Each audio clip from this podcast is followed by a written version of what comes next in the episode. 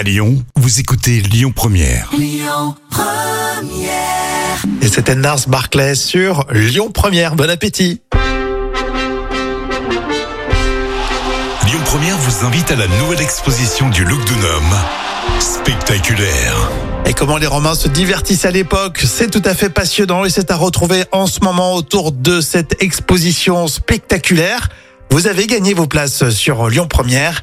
Et tout de suite, on y fait un, petit tour avec Armande Serducci qui nous attend. Vous êtes chargé de projet justement au sein du musée Théâtre Romain.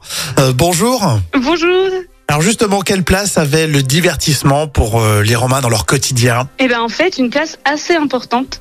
On le voit euh, notamment avec tous les, objets du quotidien sur lesquels on retrouve ces scènes euh, de, différents spectacles qui, qui avaient à, l'époque romaine. On voit que aussi par rapport aux édifices de spectacles dans lesquels se, produisaient tous ces divertissements, les amphithéâtres, les, théâtres, comme on en a à, Lyon, on voit que ça prenait une place très importante dans la vie quotidienne des, Romains. Il y a même des, hum, des informations qui nous disent qu'à Rome, euh, au deuxième siècle, il devait y avoir jusqu'à euh, en fait plusieurs plusieurs spectacles par semaine.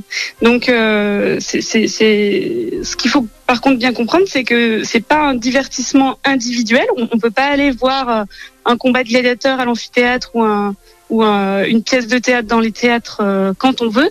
En fait, ces spectacles sont organisés à des moments spécifiques, euh, des grands, grandes célébrations en fait, des moments euh, soit pour célébrer un dieu ou un événement que, politique comme la victoire de l'armée ou l'élection d'un nouvel empereur. Donc en fait, on a comme ça de nombreux temps forts qui réunissaient toute la toute la population et c'est à ce moment-là que on pouvait aller euh, voir euh, tous ces spectacles. Et c'était gratuit en plus pour la population. Euh, quel spectacle alors concrètement on pouvait retrouver euh, sur place? Et ben très concrètement, euh, y a, y a les Romains ont, ont pas arrêté de- d'essayer d'inventer des nouveaux spectacles pour divertir le, le peuple et inventer des, des nouvelles formes de ces spectacles. Mais euh, on avait donc dans les théâtres euh, de nombreuses pièces à, à la fois des comédies, des farces ou, ou des tragédies. Ils ont repris que les Romains ont repris euh, au grec. Ils ont aussi inventé un, spectacle particulier qui s'appelait la pantomime qui était en fait euh, des danseurs qui, qui euh, dansaient sur de la, de la musique des hum, passages de, de la mythologie. Et euh, dans les amphithéâtres, on connaît bien les combats de gladiateurs, mais en fait, il faut savoir qu'il y avait aussi euh, euh, des chasses euh, avec des animaux euh, exotiques qui étaient ramenés un peu des quatre coins de, de l'Empire. Et euh, donc, euh, toute la matinée de, des spectacles dans l'amphithéâtre, c'était des chasses, et l'après-midi, les, gladiateurs, souvent. Et puis, on oublie, mais il y avait aussi un quatrième édifice de spectacle qui était le cirque ou l'hippodrome, dans lequel on, organisait des grandes courses de chars. Et ça, visiblement, c'était le sport favori à l'époque romaine, encore plus que les gladiateurs. Quelles étaient les émotions du, du public? Est-ce qu'on a des euh, informations là-dessus? Eh bien, on, sait, on a de la chance pour l'époque romaine d'avoir des traces euh, écrites, et donc du coup, effectivement, d'a- d'avoir des auteurs latins qui nous décrivent un petit peu euh, le public, et on, voit que ça devait être en fait très passionné. On devait avoir des émotions très fortes, notamment justement les, courses de chars. Les gens pariaient en fait sur l'équipe vainqueur. Il y avait quatre quatre équipes de couleurs différentes, et du coup, il devait y avoir énormément de suspense pour savoir qui allait gagner. On sait que les gens avaient des couleurs préférées. On retrouve des des vases, par exemple, où c'est marqué euh, Vive les bleus ou Vive les verts.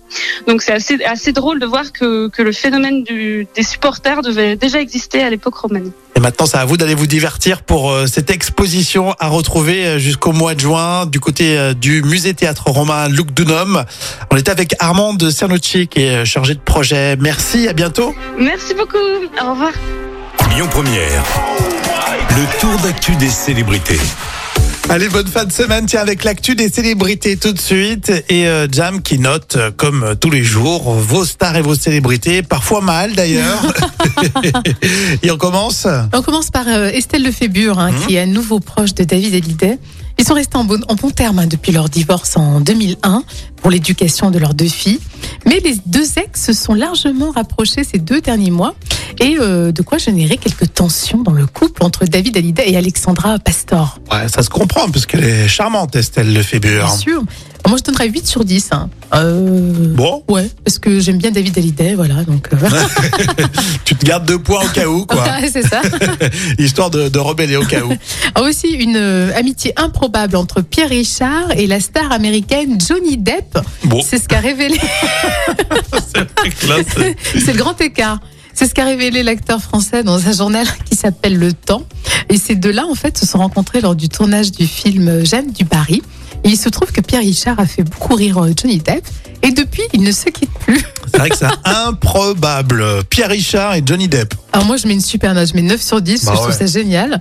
Bon, par contre, j'espère qu'ils vont pas chanter tous les deux. hein, parce que Johnny Depp, il a son groupe de rock. euh, Pierre Lui, il a- Richard. oui, il avait chanté quelques chansons, Pierre Richard oui, aussi, je crois.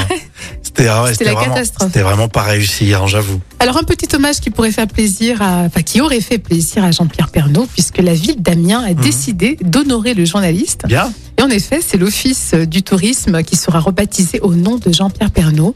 Et l'inauguration est prévue le 2 mars 2023, un an après sa mort. Bon, bah, ça va faire plaisir à ses proches déjà, et puis euh, je pense qu'il aurait aimé. Oui, c'est mérité. Mmh. Alors j'aurais pu mettre 10 sur 10, mais au final, euh, ça va pas trop me motiver non plus pour aller visiter Amiens, donc je vais mettre euh, 4 sur 10.